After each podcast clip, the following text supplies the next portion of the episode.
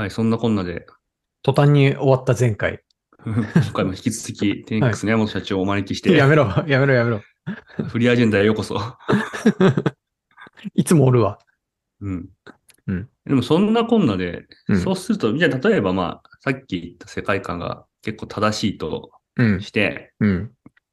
こう、新しくこうスタートアップを勃興するが、うん。自分たちで何でもフルスタックだってやるというよりは、そうんの市場の形成とか、すでに、まあ、顧客の囲い込みとかは、今いる、その、大大きなプレイヤーに、ある種、まあ、こう、乗っかかる形うん。うん。で、スタートアップがその産業にうまくこう、ペネトレートしていくとしたら、うんどんなことが苦労してるんですか僕まあ、ここれってまあ、あの、裏返すと、うんその、なんかさっき、国からどういうふうな支援というか、介入みたいのがあり得ると、それだったら結構戦い方変わるみたいな話になるのかっていう、あそういうあ。まあトピック？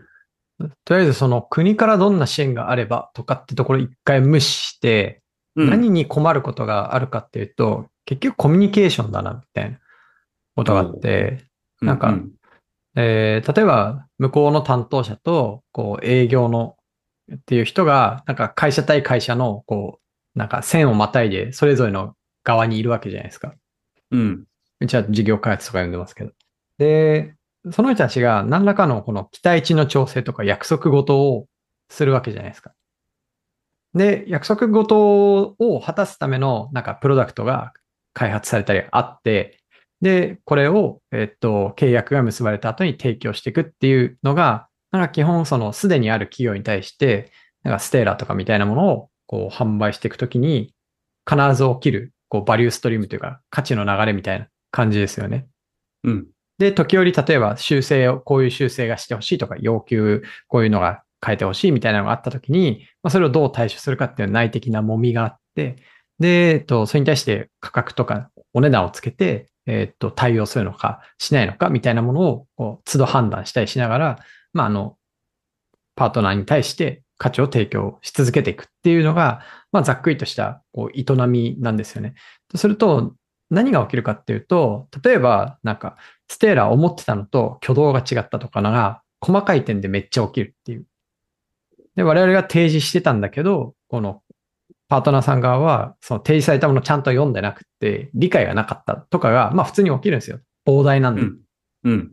だから、期待してたものと違うっていう、そのズレが、あの、ところどころで起きて、じゃあそれなんで起きるかっていうのを、めちゃめちゃこう、ぐるぐるぐるぐるぐるって巻き戻すと、やっぱ初めのコミュニケーションだったりとか、いや、なんか伴走してくれるって言ってたんで、何でもかんでも言った通りにやってくれるものだと思ってたわとか、うちは何もしなくていいのかと思ってたとか、まあ、すごい極端な例ですけど、あの細かい点で、これはこう動くと別に言ってなかったんで、動くと勝手に思ってました とか、なんかそういうことがやっぱ起きて、で、僕らも、あ、これに対しては説明しなきゃいけなかったはずなんだけど、できてなかったとか、膨大なので、漏れがあったりとか、やっぱ起きるんですよね。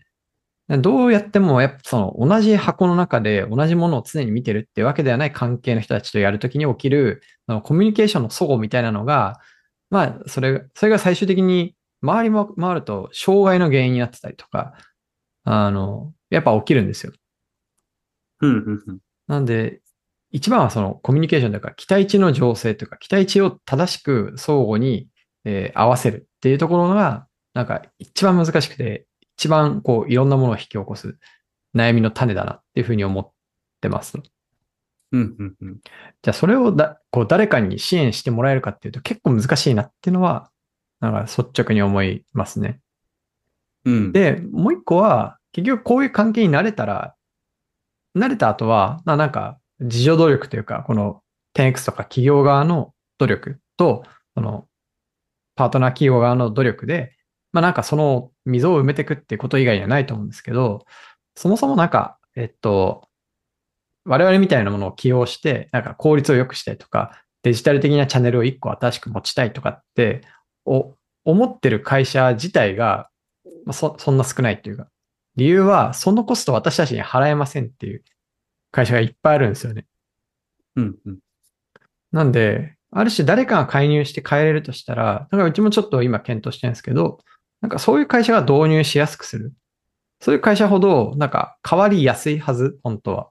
ああ、うん。なので、そういう会社に対する支援を手厚くしていくっていうのは、まあ補助金とかですかね。えーあり得るはあり得るかな。でも、めちゃめちゃ有効な手立てかっていうと、それはちょっとまた、うーんって思うかな、とも思ってます。まあ僕らも、うん。僕らももちろんあったら使おうとしすると思うんですけど。うんなるほど。うん。うん、うん、うん。あと人がいないとかもありますかね。向こう側に。その導入を推進するための、なんか、思いはあるんだが人がいない。任せる人がいないとか。うん。うん。なるほどな。いや、なんかそう、経済とか産業ってい意外に国がどう介入したらどうなるとかって、なんかそこまであんのかなみたいな風にやっぱ結構感じることも。あるんだよね。うん。介入しない方がいいんじゃない、そうなんだよね。うん。なんかその、まあ、河野大臣は言ってたけど、まあうん自分たちはこうフラットな大地を作うんると。うん。うんうん。そ、そこで、まあそのプレイヤー同士がフラットな地面同士で戦うことは、まあ、あの、放置、放置というか、うんうんうん。段差があって戦うみたいなことにならないようにはすると。ただその上で自由競争をするっていうのは、まあすごい重要。だが、なんか割と日本は、こう、規制とかでむしろ大企業とか守りがちはいな。はいはいはい。うんそうですね。あ、僕もそう思いますね。なんか、そうなんだよね。だから割と、まあ、く国とかにいると、とか、なんだろうな、こうニュース番組と討論とか聞いてると、うん。国の政策が失敗したから、産業がうまくいかないんですよとか、まあ、うん。国の政策の失敗で GDP 伸びませんみたいな話がまあよくあって、うんうん。まあ、こういう風な政策をすればとか、こういう風なスタンスを取ればみたいな、うんうん。え MMT がみたいな話で国がどうにかなるみたいな話をまことしやかにしてるけど、うんなんか本当にそうかみたいな。あれってなんか本当になんか経営方針出せば企業一気に成長するみたいな話してるような聞こえて、うん。まあ、そんなわけねえだろみたいな。もっとうん物事はなんかこう複雑回帰だろみたいな。うん。だからなんか政策みたいなものが経済成長に本当にリアルに果たす役割ってどんくらいあるんだろうとかは、なんか俺にはわからん。いや、僕もなんか何もしないでほしいなって実際思いますね。なんかそれがうちが勝つにしろ負けるにしろとか、伸びるにしろ伸びないにしろ、なんか何もしないでほしいっていうのが願いですかね。ええう。うん国とかねそうですね。それはどういうこと？なんか、んなんですかね。その、国が良かれと思ってとか、えっと、その大地にあるものが良かれと思って、なんか木を生やしておいたってなっても、邪魔になる可能性ってめっちゃある。とか、まあ、さっきの補助金の話だと、じゃあ補助金だったら補助金取ろうっつって、あ、それは1年ぐらいかかって申請から着金までありま、かかりますみたいな、あの、感じだった時に、なんか、一個考えなきゃいけないことが増えるわけじゃないですか。じゃあそこに人を張ってそれをやろうとかっていうよりは、やっぱり何もない中で、その実業の中で、こうバチバチと大事なものは何かって見極めてリソース張っていくっていうところに集中させた方が、なんか基本的には成果って出るんじゃないかなって思ってて、考えることを増やさせるなっていうのが、なんか願いですかね。なるほど。うんあ。あ、面白い。なんかボクシングやってる中に国の人がなんか急に来て弱い方に、ちょっとこれ剣使っていいよっつって渡してきて、え、でも俺ボクシングの練習したことしかしたことなくて、この剣を使った方がいいんだろうかって考えてるうちに負けるみたいな。うんうんうんなんかそういうことが起き得るんじゃないかなって思ってて、まあむしろこう、我々ちゃんとボクシングの練習をして、ボクシングのルールで戦って勝つのだっていうことの方が、なんかまあよりシンプルだなっていう。うん。うん。なるほどな。いや、うんすげえ、そその通りだなと思うけど、なんかヤモティが言うと、なんか参考になるかならないかわからないなって思う。なんでなんで？つまり、こいつはやっぱその、アルファなのではないかみたいな考えが生まれるわけ だよね。どういうそのこと大抵の人は、いや、迷わず単に剣を使うだけなのではないかみたいな。こいつは、ただそのストイックすぎる、その 超外れ値パーソンなのではないかとも思えるうん。から、本当聞いてると、マジその通りだなって思うけど、うん世の人全員がヤモティなわけじゃないというか、多分ほぼヤモティじゃないなという考えも同時に生まれる。まあまあ、確かに安きに流れるっていうのは普通だと思うんですけど、なんか安きに流れると遠回りをするっていう、なんかそういうことわざに誰か変えてほしいなと思ってて。うん。うん。そうね。でも、いや、面白い。うん。でもなんか、その河野大臣の発言は希望が持てますね。本当？うん。いや、いいなと思います。うん。なんかでもやっぱ何かしたがるんだよね、国って。そうですね。なんかマジでうんあの議論すら、議論にかけている人件費がものすごい無駄だということに気づいてほしいなとかは思ったりしますよね。あの Web3 がとか、GAFA がとか。まあ、それはそう。いや、だからなんか個人的にはそういうのよりは、なんか既存の産業がどう変われるかみたいな話をした方が、うん日本のじ実需というか、うんうん。リアルな経済実態としては大事かなと思ったんだけど、宮確かに。本さんはそこにすらまああんまりデジタル化とかスタートアップという文脈ではまあほっといてほしいみたいな、うん。まあ、そういうふうな、なんていうんですかね、スタンスとお見受けした。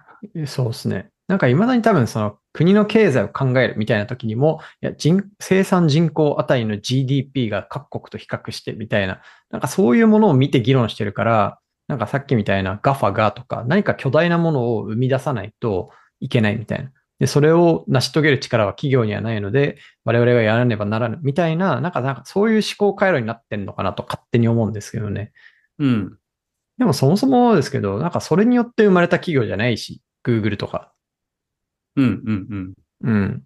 あの、ね、全然違うというか、で、僕もなんかその、じゃあ GDP が伸びなければいいとか、その生産性が GD、p 対生産人口で、なんかそれが伸びる必要はないとか全く思わないんですけど、なんか少なくともそれを、それって超なんか遅行指標みたいなものを見て、なんか、いや、継続率が低いから継続率を上げるべきだ。プッシュを打とうみたいな。なんか、そういう感じになってると思ってるんですよね。うん。うん。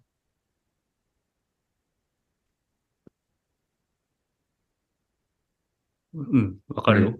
ね。なんで、まあなんか見、見てるものを変えていいただく必要もあるし、えーっと、なんか本来的にプラットフォーマーができるのって、そこにおける環境整備だけなので、まあ国はなんかそ、そちらに集中されてはいかがか。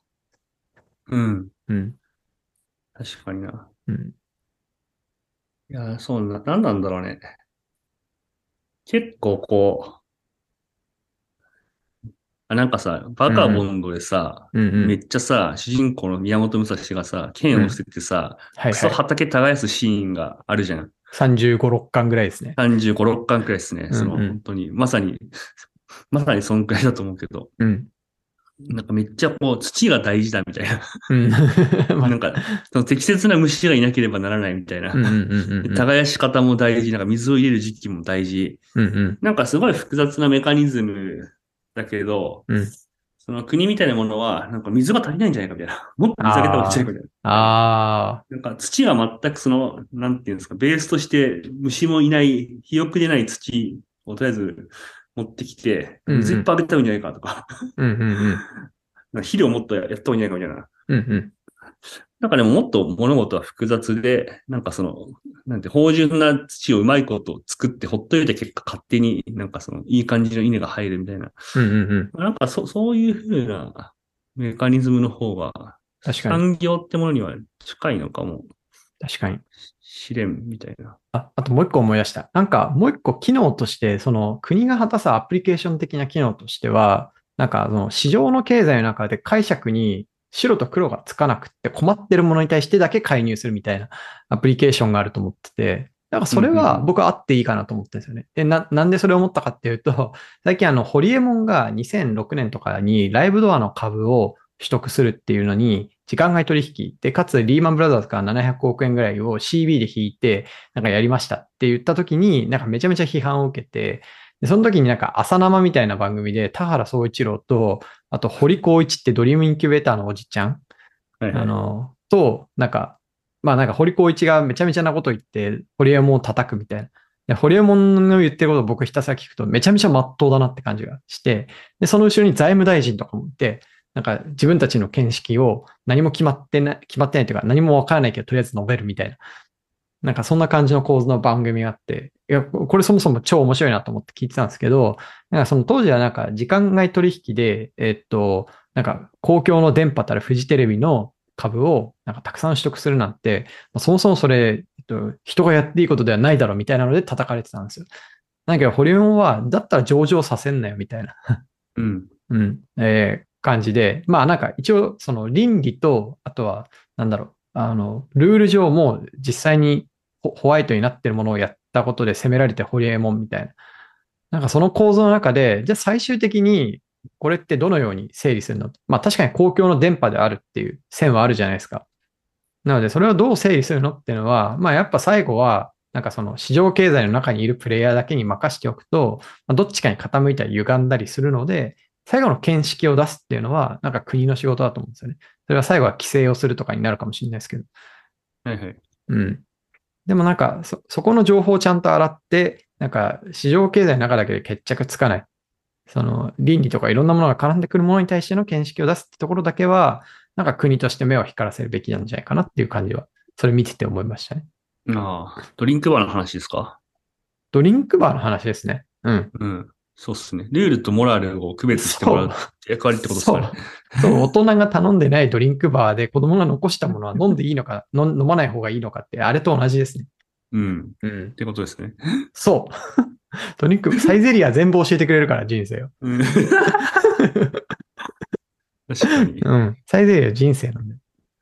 や、俺マジさ、ドラインドリンクバーに関して、最近さ、いろいろさ、話してる中でもさ、やっぱさ、んドリンクバーに関してさ、うんヤモトが久しぶりに持ってきたお題なんだけど、これす、すすごい秀逸だったなと思ってて、あれよかったですか？うん、最近良かったのは、やっぱこう、ドリンクバーと、あの、東京メトロ。これね、挟まれるやつね。うんあれはね、よかったね。あれ間違いなくよかった。うん。うんはい、ありがとうございます。はい。唐突に終わります。はい。ということで皆さんいかがだったでしょうか？前編後編と2回に分けてお送りした動画会でした。あのーそうですね。で、次回予告行きましょうか。次回はタイトル都市伝説アイアイということで、あの、冒頭結構不気味な音楽から始まる回になってるんですけれども、内容はとても楽しめる回になってますので、お楽しみにお待ちください。ではまた次回お会いしましょう。バイバーイ。